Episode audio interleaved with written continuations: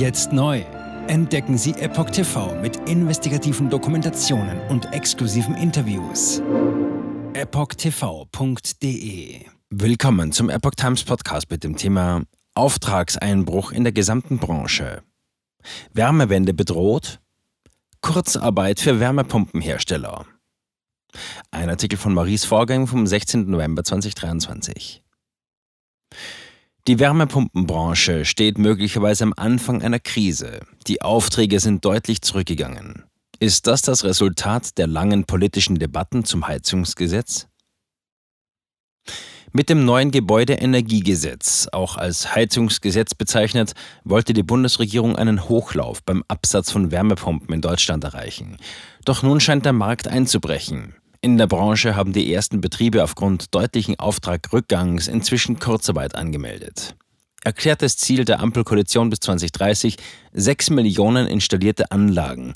Laut dem Bundesverband Wärmepumpe waren Ende Januar 2023 rund 1,4 Millionen Wärmepumpen in Betrieb. Dieses Jahr sind bis einschließlich September 295.500 Anlagen hinzugekommen. Die Branche erhoffte sich ursprünglich 350.000 Neuanlagen für das Gesamtjahr.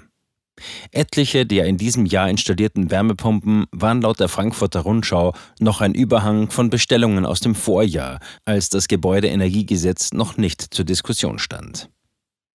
Unternehmen melden Kurzarbeit an. Der Hochlauf erlebt derzeit allerdings einen Einbruch.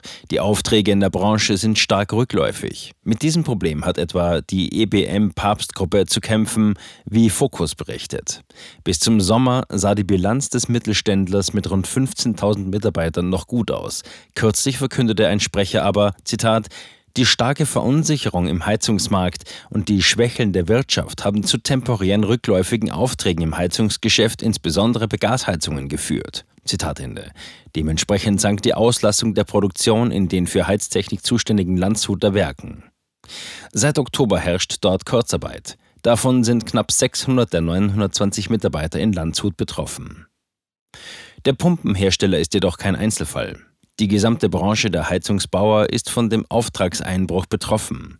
Ein größeres Beispiel ist die deutsche Firma Weiland mit Sitz in Nordrhein-Westfalen, wie die Frankfurter Rundschau berichtete. Jens Wichtermann, Direktor der Unternehmenskommunikation, teilte mit, dass seit Oktober in einigen Werksbereichen teilweise Kurzarbeit eingeführt wurde. Als Grund gab Weiland eine geringere Nachfrage als noch im vergangenen Jahr an. Die Menschen sind verunsichert.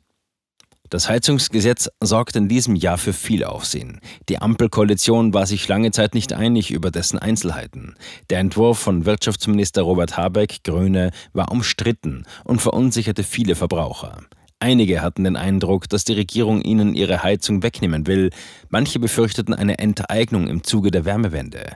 Es gab monatelange Diskussionen über das Gesetz. Besonders die FDP äußerte mehrfach Bedenken am Entwurf und verlangte Anpassungen. Letztendlich bleibt der Fokus aber auf dem Einbau von strombetriebenen Wärmepumpen. Öl- und Gasheizungen sollen aber im Laufe der kommenden Jahre aus dem Bestand verschwinden. Die Rolle von Holzheizungen bleibt noch unklar. Auch Heizungsinstallateure bestätigen, dass die Kunden verunsichert sind. Zitat: Der Beratungsbedarf der Menschen ist enorm, sagte Heizungsinstallateur Thomas Haun.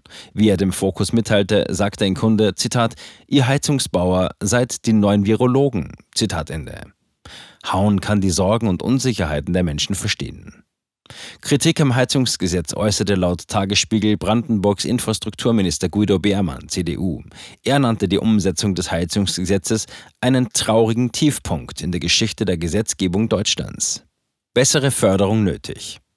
Deswegen übermittelte der Präsident des Bundesverbandes der deutschen Heizungsindustrie, Jan Brockmann, einen Forderungskatalog mit zehn Punkten an Habeck. Die Branche habe zwar 2023 gut verdient, aber das sei nur vorübergehend und auf besondere Umstände zurückzuführen.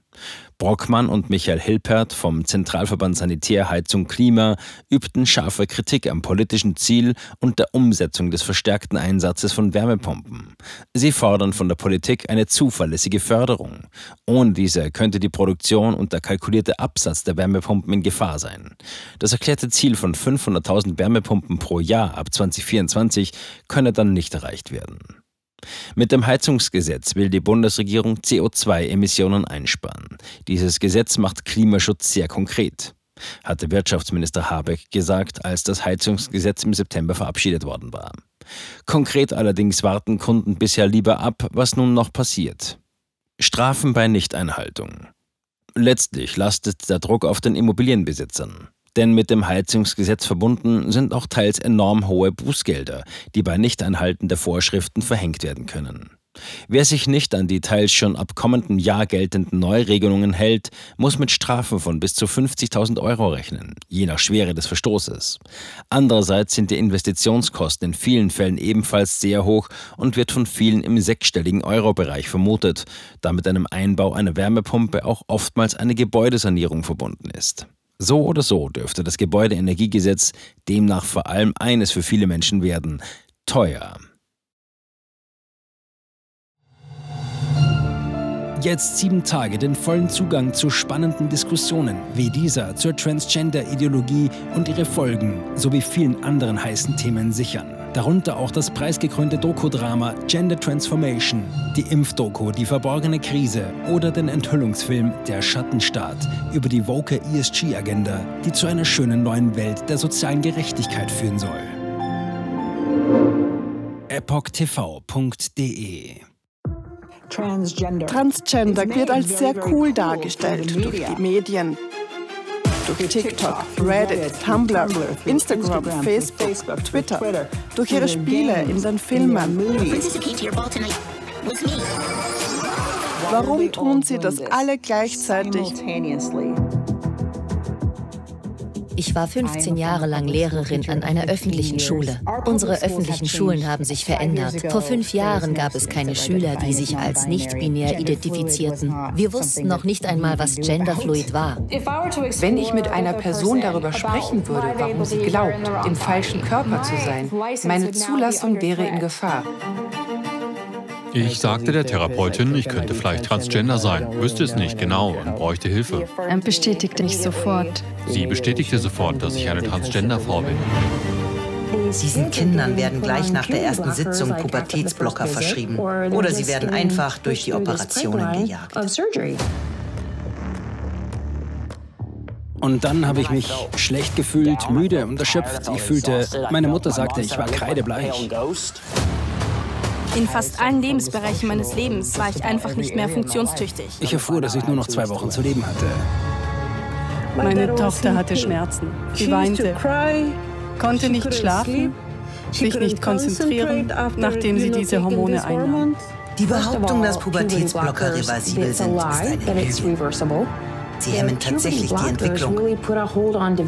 Ärzte werden nicht den Mut haben, sich zu äußern. Nur wenige von uns tun es. Denn wenn sie einer sehr großen medizinischen Organisation angehören, wäre ihr Arbeitsplatz in Gefahr. Es ist eine Industrie im Wert von 1,5 Milliarden Dollar allein für chirurgische Eingriffe. Es handelt sich um eine politische Agenda, die umgesetzt wird. Und Kinder sind hier Versuchspersonen. Wenn man in diesem Land nach etwas suchen will, muss man dem Geld folgen denn es wird einem immer die Wahrheit sagen.